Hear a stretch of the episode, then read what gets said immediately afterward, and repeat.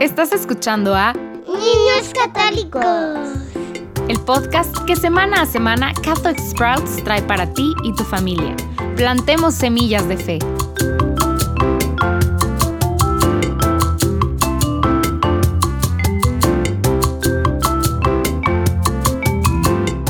Bienvenido de nuevo a nuestra exploración del credo y todo lo que creemos como católicos. Ya hemos hablado de lo que es la fe, y hablamos también de Dios Padre. Y hoy vamos a volver atrás y mirar una parte más de esta declaración acerca de Dios el Padre antes de pasar a Dios el Hijo, Jesucristo. Ayer vimos la declaración de que tenemos un Dios, Padre Todopoderoso, Creador del cielo y la tierra, de todas las cosas visibles e invisibles. Ahora, una cosa importante para recordar e investigar realmente para qué podemos creer es la idea de que Dios no solo creó todo lo que nos rodea, sino que nos creó, creó a la persona humana. Él hizo esto de manera específica y deliberada, y tenemos que volver atrás y entender por qué nos creó por qué nos creó de la manera en la que nos hizo y también lo que aprendemos de las escrituras a través de las primeras personas que fueron creadas, Adán y Eva, y cómo todavía estamos lidiando y viviendo una existencia moldeada por sus elecciones.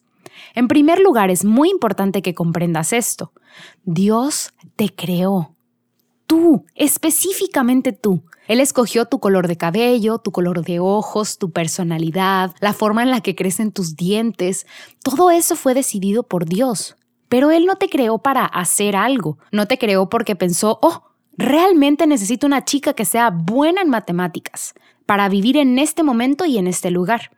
Seguro que eres bueno en matemáticas y esas habilidades pueden volverse muy valiosas para tu tiempo y lugar específicos, pero no es eso por lo que Dios te creó. De hecho, Dios realmente no te necesita para ningún propósito. Él no te creó porque te necesita. Dios te creó porque te ama.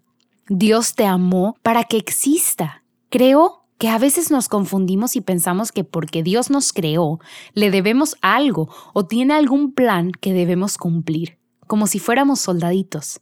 Sí, Dios tiene un plan para tu vida. Él tiene una santa voluntad y tú encajas en eso, pero Dios no te necesita. Él te ama. Dios solo es perfectamente feliz y completo. Dios es infinito. Él sabe que está en todas partes y en todos los lugares donde no te necesita, pero Él te quería, quería amarte. Realmente tú eres el amado de Dios. No importa el color de piel que tengas, la edad que tengas, tu lugar de nacimiento, lo rico que seas o lo pobre que seas, lo inteligente que seas, no importa ninguna de esas cosas. Eres de un valor infinito para Dios y nada podría cambiarlo jamás. Las decisiones que tomes, ya sea volverse hacia Él o pecar, si eres amable con tus hermanos y hermanas o no, aunque Dios desea que seas feliz y que trates bien a las personas y a ti mismo, nada de lo que hagas cambiará jamás que eres de infinito valor para Él. Y solo porque ama a todas las personas del mundo de esta manera, no significa que su amor por ti haya disminuido. Dios te adora también debemos recordar que adora a todos los que nos rodean, ya sea que los conozcas o que sean el mendigo de la calle por la que pasas. Él también tiene un amor infinito por ellos.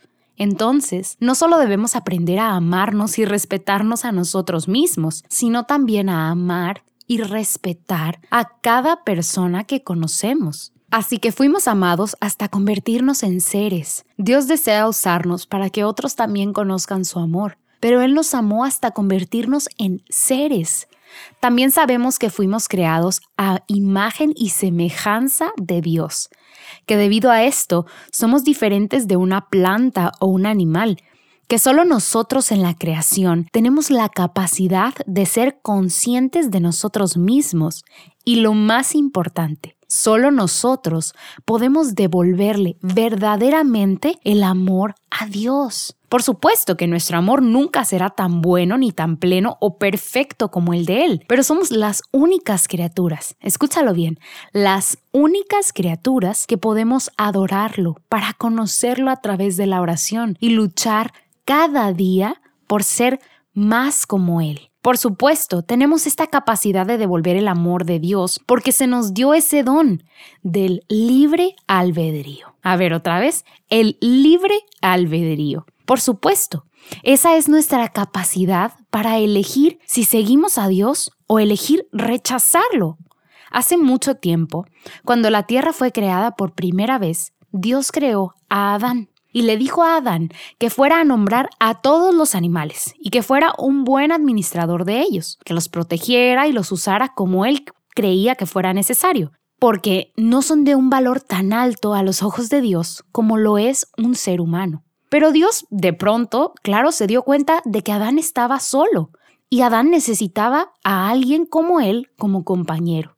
Entonces, Dios creó a Eva la primer mujer, y juntos Adán y Eva en el jardín eran perfectamente felices. Ellos estaban casados, se compartieron entre sí sin ningún indicio de pecado, perfectamente felices. Y por supuesto, sabemos que en el jardín Dios les dio una sola regla.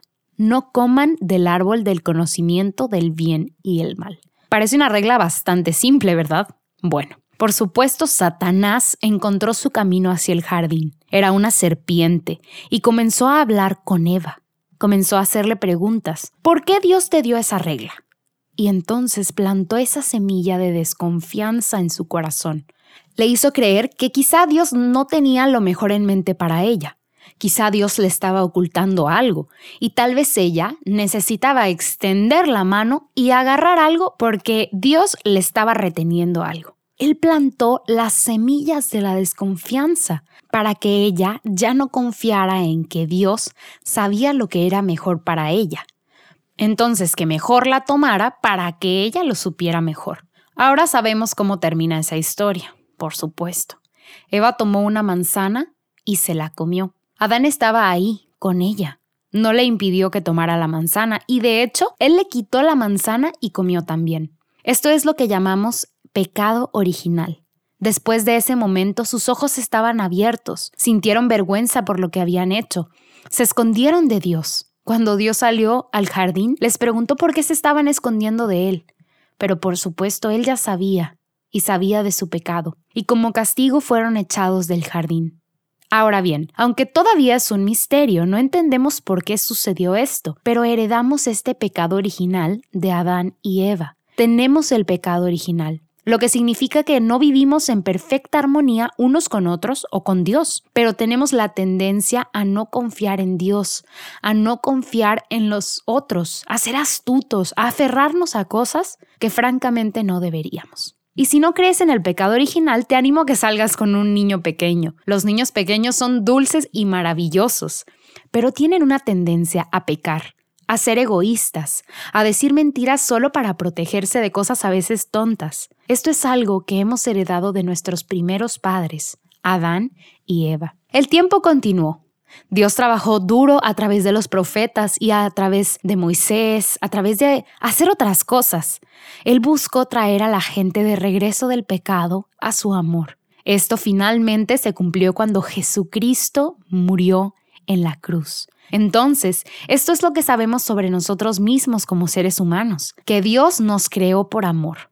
Sí, Él tiene un plan para nosotros, pero no creo que debamos gastar todo este tiempo y preocuparnos preguntándonos ¿por qué fui creado? ¿Qué debería estar haciendo con mi vida?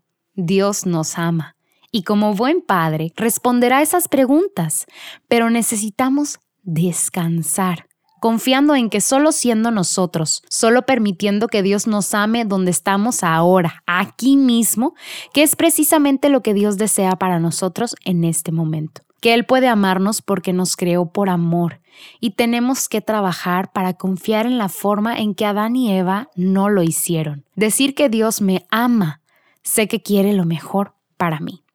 Entonces, aunque esta regla puede parecer difícil, puede resultar difícil tener que ir a misa todos los domingos, puede resultar difícil no poder hacer las cosas que mis amigos pueden hacer, pero aunque sé que es difícil, también sé que Dios y mis padres me aman y quieren lo mejor para mí. Y así familias, les dejo con esta pregunta para que se hagan hoy. Quiero que discutan el tema del libre albedrío. Libre albedrío. Todos tenemos la capacidad de elegir a Dios y rechazarlo. Y esta no es una decisión que tomamos solo una vez, ¿eh? Y luego ya, se hizo. Es una decisión que tomamos todos los días. Quizás sea una decisión que tomamos cada hora.